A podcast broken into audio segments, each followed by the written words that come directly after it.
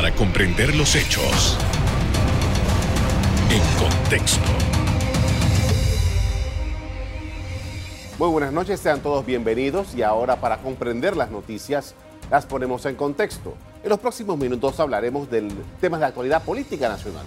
Para ello nos acompaña el presidente del partido panameñista, José Blandón Figueroa. Buenas noches. Muy buenas noches. Gracias por la oportunidad. Gracias por haberla aceptado. Ah, empecemos por lo reciente. El Partido Panameñista ha celebrado unas elecciones para escoger a sus convencionales. entiendo que en enero se van a reunir nuevamente para hacer entonces ya la convención. Explíquenos lo que sucedió ayer. Cómo no, con mucho gusto. Mira, ayer todos los inscritos en el partido estuvieron habilitados para votar y escoger a nuevas autoridades del partido a nivel local o regional. Me refiero a los convencionales, comités de corregimiento, directorios distritales, delegados de la juventud y delegadas de la mujer. Hubo cinco elecciones ayer en un mismo día. Según el Tribunal Electoral lo certificó, participó un poco más del 30% de la militancia del partido. Ahora hay 1.487 convencionales electos ayer que van a votar en enero para escoger al nuevo directorio nacional del Partido Panameñista, lo cual incluye a la, a la Junta Directiva del partido y por supuesto dentro de la Junta Directiva al próximo presidente del partido. Eso eh, va a ser un, un acto que se va a dividir en dos partes la elección en sí, que va a ser el 23 de enero, y el 30 de enero la convención donde ya se proclaman los resultados de la elección del 23. Bien, estamos hablando de que luego de las elecciones de 2019, en donde el liderazgo del partido cedió en un momento determinado, que era dirigido por José Luis Varela, entra usted como una coyuntura para justamente celebrar esto. ¿Qué significa todo este asunto que eh, sucedió ayer para los panameñistas? Bueno, es un primer paso en firme muy importante en la dirección de la renovación total del partido. Avanzamos hace casi dos años, el 24 de noviembre del 2019, con la elección del directorio transitorio, pero eso culminaba ahora con esta elección bajo nuevas reglas del juego, porque nosotros reformamos el estatuto en marzo de este año para democratizar aún más el partido y fortalecer precisamente las instancias que fueron electas ayer, directorios de corregimiento y distritales. Ahora todo el proceso culminará en enero con la elección del nuevo directorio nacional bajo estas nuevas reglas. Es como quien dice ya, la convención del 30 de enero próximo es cerrar del todo un capítulo que ya forma parte del pasado del partido y abrir de manera completa, ya íntegra, un nuevo capítulo con 100% nuevas autoridades del partido, de manera tal de enrumbarlo hacia las elecciones del 2024. Esta dirección del partido que encabeza José Blandón Figueroa eh, era transitoria y seguramente se va a postular para enero. Sí, sin lugar a dudas, voy como candidato a presidente del partido. Vamos a tratar de conformar una junta directiva de consenso que exprese una unidad dentro del partido.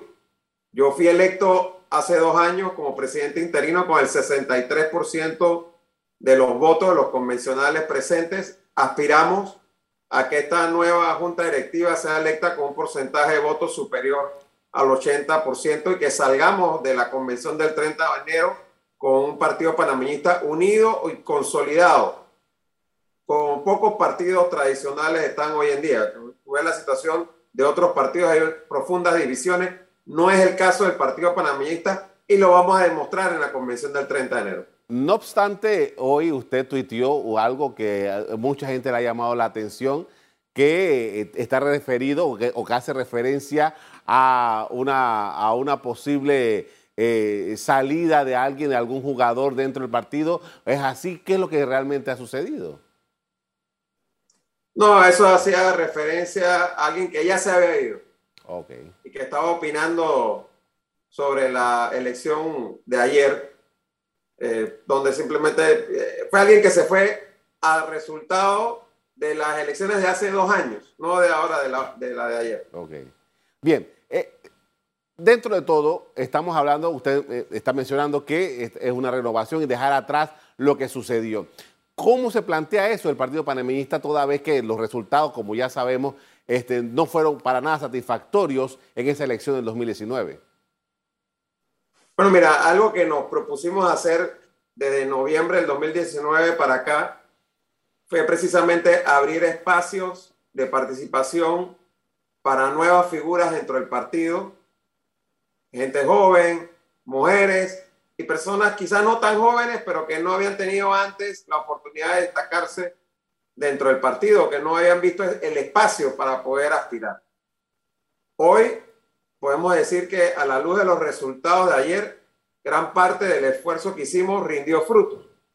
Tenemos hoy en día muchas convencionales y convencionales, hombres, mujeres, que son menores de 30 años y que salieron electos ayer.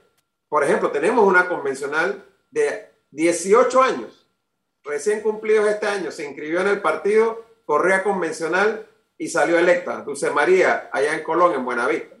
Pero tenemos varios de 20 y pico años, cosa que no era común en el partido en el pasado. Pero también, y tenemos que ver las cifras finales de, de la elección, todavía hay lugares donde la Junta de Escrutinio no ha dado los resultados finales, pero estamos viendo que hubo una renovación importante dentro del partido con una gran cantidad de personas que van a ser por primera vez convencionales del partido. Aunque el Partido Panameñista tiene una historia formal, legal, de aproximadamente 30 años, 31 años, eh, la historia es muchísimo más extensa y se, va hasta los años 30. Eh, ¿Cómo ha cambiado la fisonomía, el pensamiento o la acción de un partido con estas características? Bueno, mira, yo creo que la doctrina del Partido Panameñista que viene de la década del 20 del siglo pasado, una doctrina basada en principios nacionalistas, en la lucha por la democracia, en la justicia social, es una doctrina que en lo básico se mantiene igual. Nosotros no renegamos en nuestras raíces, pero sí tenemos que entender que la realidad a la que se enfrentó el doctor Arnulfo Arias y los jóvenes del Movimiento de Acción Comunal hace casi 100 años, ya no es la misma realidad a la que nos enfrentamos hoy en día. Y la doctrina panameñista tiene que ajustarse dentro de esos principios de nacionalismo, de democracia, de justicia social, tiene que ajustarse a las nuevas realidades de hoy en día. Yo creo que el partido panameñista hoy en día es un partido que ha ido eh, transitando hacia el centro, no es un partido de extrema, es un partido de centro, que cree en la empresa privada, que cree en la democracia, pero que también cree en que el Estado como tal debe jugar un rol para garantizar justicia social, equidad para toda la población. y desde esa perspectiva, el partido ha avanzado bastante, me parece a mí, en adecuar su planteamiento ideológico a las realidades de hoy en día. Con esto vamos a hacer una primera pausa para comerciales. Al regreso seguimos analizando la coyuntura del país con el presidente del Partido Panameñista. Ya volvemos.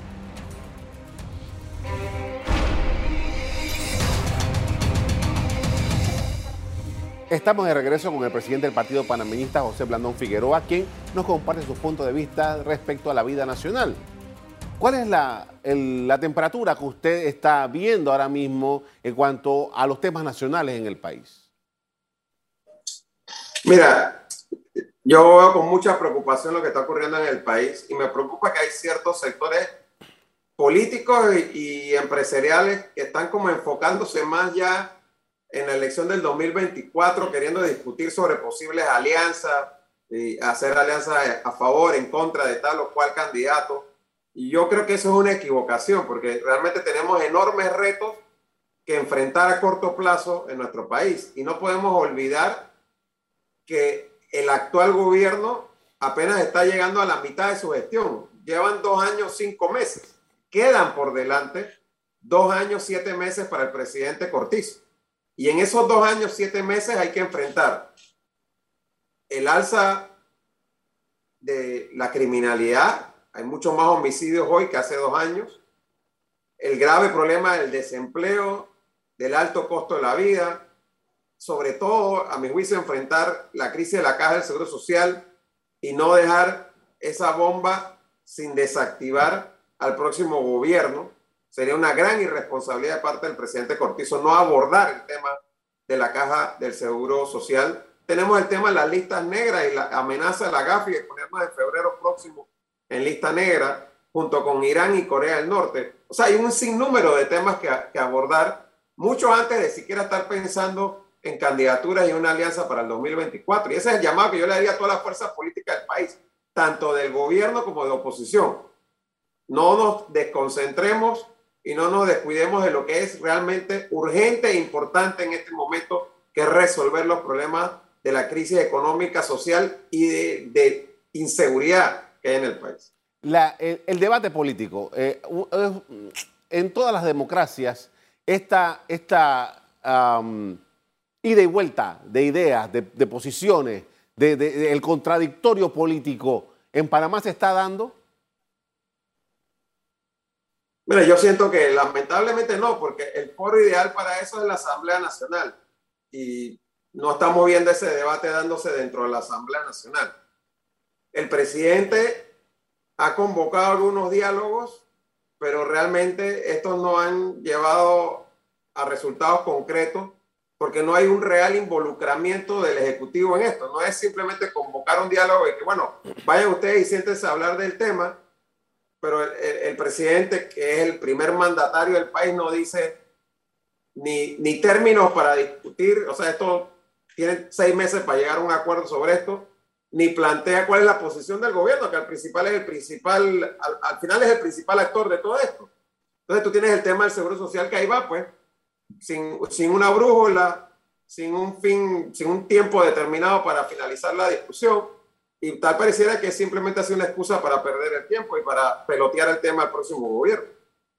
Ahora bien, usted ya fue candidato presidencial hace dos años y ahora eh, seguramente eh, va a continuar con esta aspiración desde la presidencia del Partido Panameñista. Eh, ¿Cuál, a su, a su modo de ver, es el, la gran responsabilidad o el gran tema que le corresponderá preparar para una persona que sea aspirante a presidente del país en el 2024? Mira, el gran reto del próximo gobierno para mí va a ser económico, fundamentalmente. Pero no solamente económico en términos de, de, poner a circular dinero y que ponerle plata en el bolsillo a la gente, sino ¿Cómo hacer eso en un contexto de crisis como nunca antes Panamá lo ha tenido?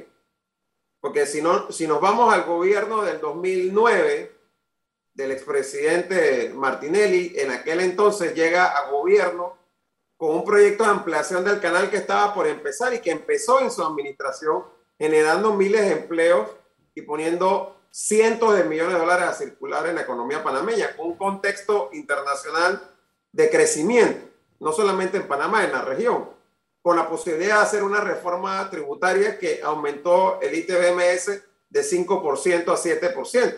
La realidad a la que se va a enfrentar el gobierno del 2024 es que ni siquiera considere aumentar impuestos. No va a haber un proyecto grande de inversión como la ampliación del canal andando en ese momento.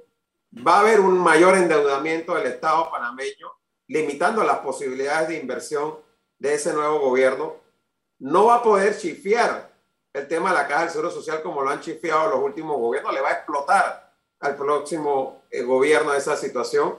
Entonces, todo este cúmulo de situaciones va a requerir de un gobierno con mucha responsabilidad, de un gobierno que sea capaz de construir consenso y sobre todo de un gobierno que sea honesto. Porque si viene el gobierno con las pretensiones de realizar megaproyectos para robarse la plata y depositarla en, en cuentas en el extranjero, pues eso va a ser el desastre total para este país. Vamos a requerir un gobierno, reitero, responsable, con experiencia y honesto. Y subrayo en eso, honesto. Eh, y supongo que está dentro de sus, eh, de sus aspiraciones el volver a postularse. Por supuesto que sí.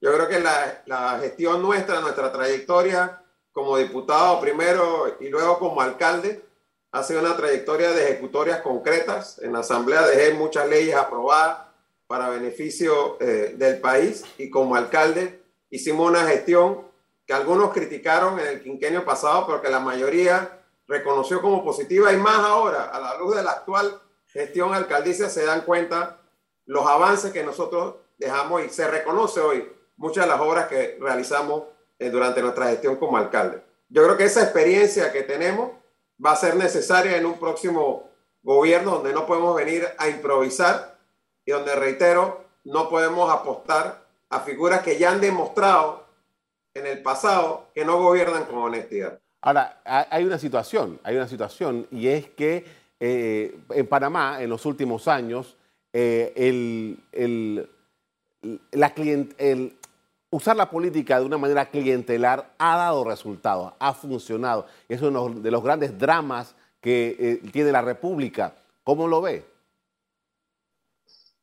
Bueno, depende y hay que confiar en, en, el votante y en la ciudadanía, que se dé cuenta que tenemos una situación muy crítica en el país y que como pintan las cosas se va a agravar en los próximos meses, a menos que haya un cambio de timón drástico por parte del presidente de la República, cosa que como panameño aspiro que ocurra, pero realmente siendo realista no creo que vaya a ocurrir. Ojalá que sí. Y le hacemos siempre el llamado reiterar al presidente de la República, convoque una mesa, sentémonos a discutir y acordar cosas concretas por el beneficio del país. Pero si esto no ocurre, el panameño tiene que aprender la lección de la elección pasada y no votar simplemente como un voto castigo o porque le toca a este o porque le toca al otro, sino votar por quien consideren es la persona más adecuada para ocupar el cargo de presidente de la República, con quien consideren que tiene la experiencia, el carácter, la honestidad para ser presidente de la República y un plan de gobierno concreto con metas específicas a realizar. Con esto vamos a hacer otra pausa para comerciales. Al regreso seguimos en el análisis de los temas relevantes del país. Ya volvemos.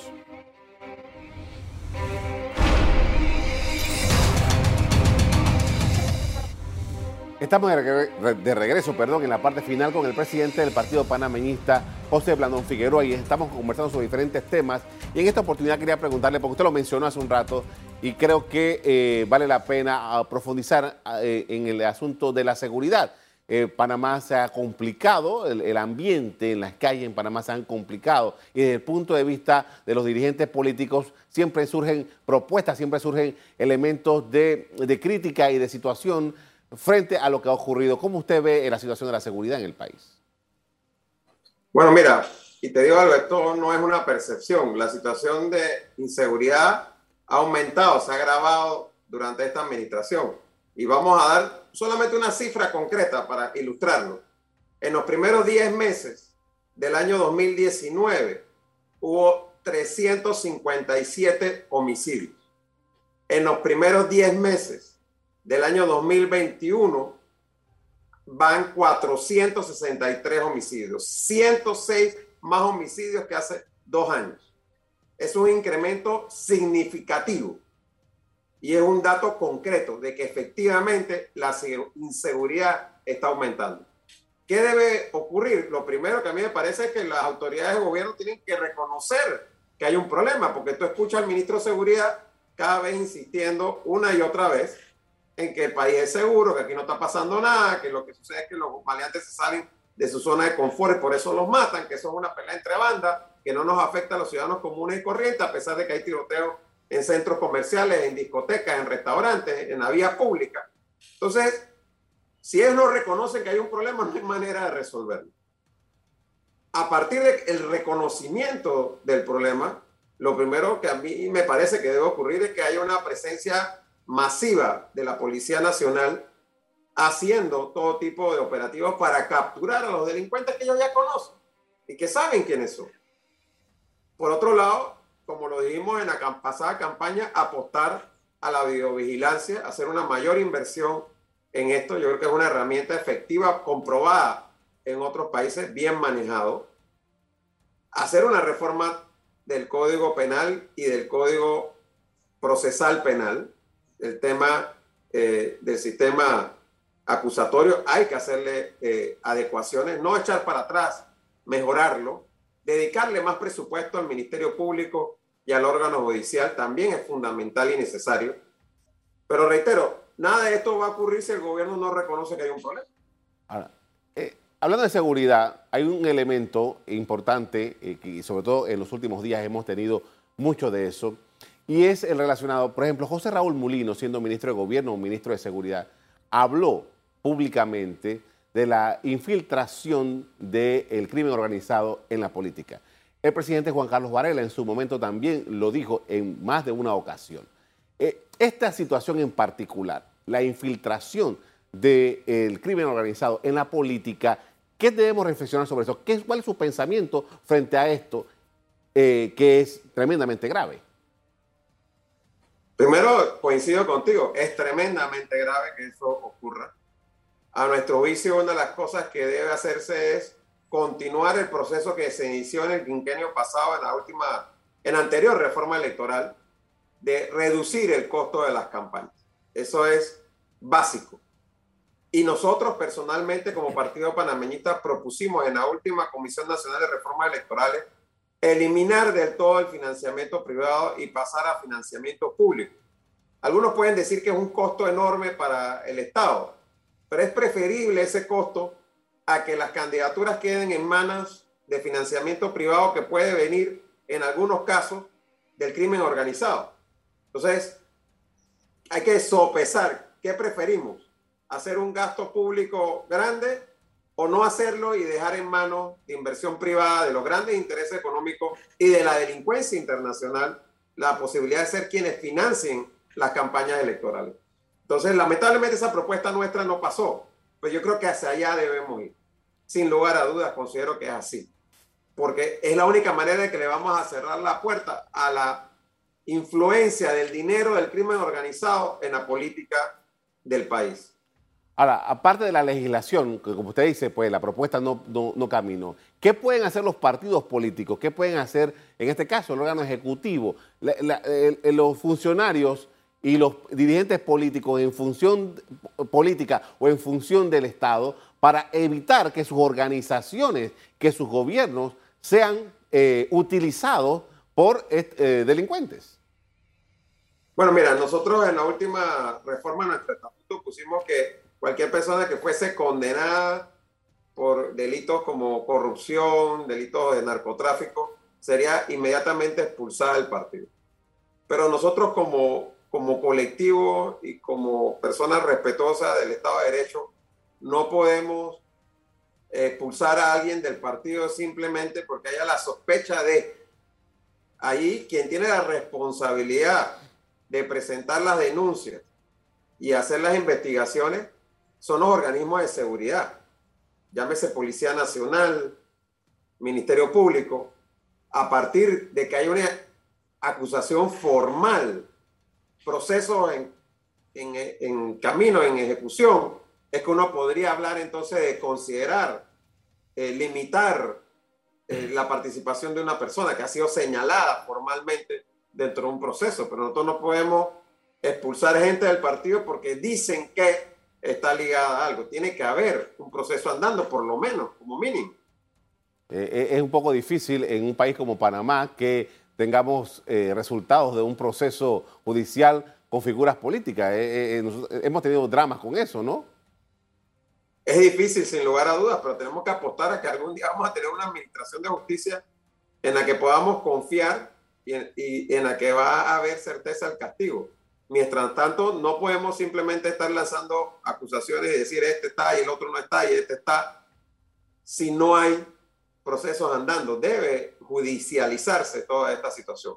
Yo entiendo perfectamente, uno tiene una preocupación cuando uno ve, por ejemplo, en el caso del PRD, figuras dirigentes de este partido que han sido asesinadas en circunstancias que lo menos que ameritan es una mayor explicación, como el caso del homicidio que hubo en el Corredor Sur de una dirigente del PRD hace varios meses atrás, del exdiputado Yogi Vergara, ahora recientemente del subdirector del registro público. Todas esas muertes violentas requieren de una clara explicación por parte de las autoridades, tanto del Ejecutivo como las autoridades judiciales y del partido.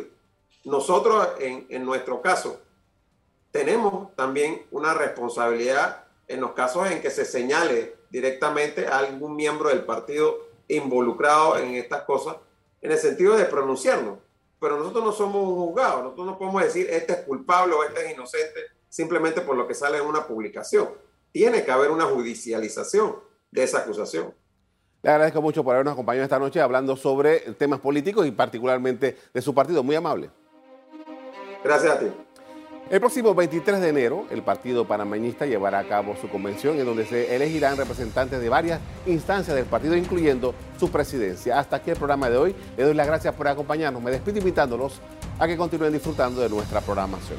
Buenas noches.